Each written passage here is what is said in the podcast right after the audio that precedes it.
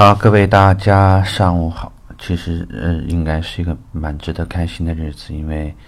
这个节目呢，从我儿子十七岁生日开始做，然后昨天也是我好朋友李玉的结婚的日子，然后昨天晚上我们这个节目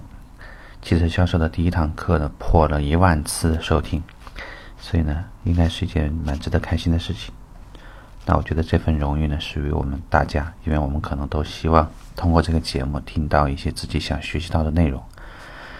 呃，我们这一期聊一个话题，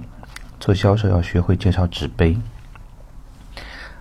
可能很多朋友会想，我卖汽车的要学会介绍纸杯干什么？应该有些朋友听过这个故事，就是很多次我们在重要的面试的时候。都会有那种呃拿一个纸杯，或者是临时拿一个什么东西，让你去介绍的这么一个场景。坐车嘛，其实我们所对应的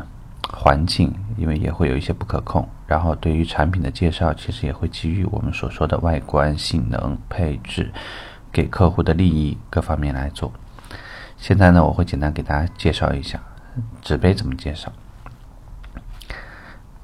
啊，先生您好，这个呢，呃，非常高兴今天由我来为您介绍一下啊，我是某某纸品公司的销售代表啊，我今天为您推荐一下我们这个公司呢生产的纸杯啊，普通的纸杯呢，因为它的厚度呢只有零点三毫米，那我们呢，因为考虑到质感，还有就是整个纸杯杯身的挺阔性，还有它的塑形，所以呢，我们使用的是零点四，带来的好处呢，就是你可以看到啊，从这个纸杯轻轻的。握住的状态上面去去讲，啊，这是一款精品的纸杯啊，就其他品牌，它已经轻微的已经产生了比较大的明显的折痕，而我们没有。第二，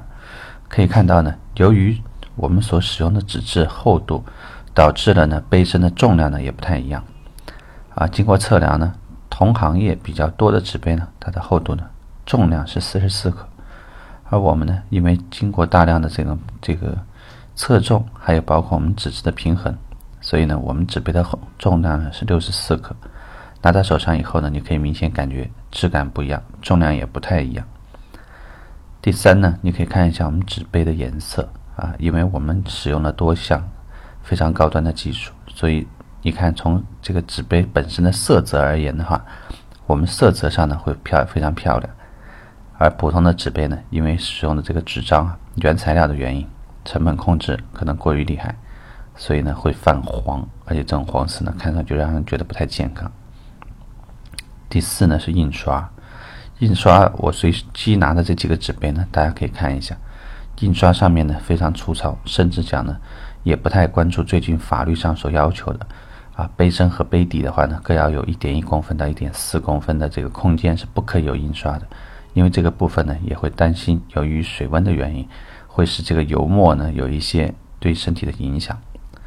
一方面，我们是根据国家的这个条例呢严格的执行；另外一方面呢，由于我们使用的是德国海德堡的四色印刷机，所以从印刷的品质上讲要好很多。那我回到您最关心的问题，那从成本控制上面怎么样呢？啊，因为我们这家厂呢已经开了二十五年了，所以呢，从上游的供应商其实已经有多年的这个合作。所以导致现在呢，从量产的角度上说，如果说您采购一万个以上，那其实呢，我们单个的成本只不过呢，比同行业所有其他的竞品呢贵一分钱。也就是说，当您一次性采购一万个的情况下，其实也不过是比其他品牌贵一块一百块钱而已。那我想呢，这个成本您可以考虑一下。毕竟讲呢，每一个纸杯其实都代表贵公司的形象，也会有一个很好的体验感。同行业里面呢，其实客户走进同一个展厅的时候，啊，他其实他感觉上，从很多很细小的这种环节呢，都能感觉到跟其他品牌会有一些什么样的差异。而且，如果您量大一点呢，我可以根据你每次不同的活动呢，可以给你印制相应的这个宣传内容。供货时间我们控制的非常好，三十六小时就可以交货。所以从无论从效果、效这个成本控制，还是从您的形象来讲呢？我相信我们都是可以有一个很好的合作，那您觉得是不是这样？而不是我真的要去卖纸杯，我是想告诉你，因为我们参加过大量的面试，也给太多的人进行过这种随机性的考核。所以，如果任何一个产品的介绍，其实都无非会基于客户的利益，不停的围绕着客户的利益。他关心的是成本，OK，我聊成本。他如果对于产品质量相对来讲会比较在意，我就跟你去聊相关的内容。最终只有一个目的，就是无论从各个方面，你都要找到一些突破口，做一些尝试。这个呢，其实和我们做汽车销售产品的介绍是一样的，并没有什么很大的不同。如果你愿意，平时也希望呢抽一点小时间，可以拿下你随手拿到的东西，去尝试做一些这样的研究。这样呢，有一天呢，你就会成为一个销售高手。你不会在任何环境下面担心别人会给你一个什么没有来得及掌握的一个东西，因为你的语言组织、你的逻辑组织能力已经具备了。希望呢，这个就可以给你带来一些帮助。OK，我们聊这儿，拜拜。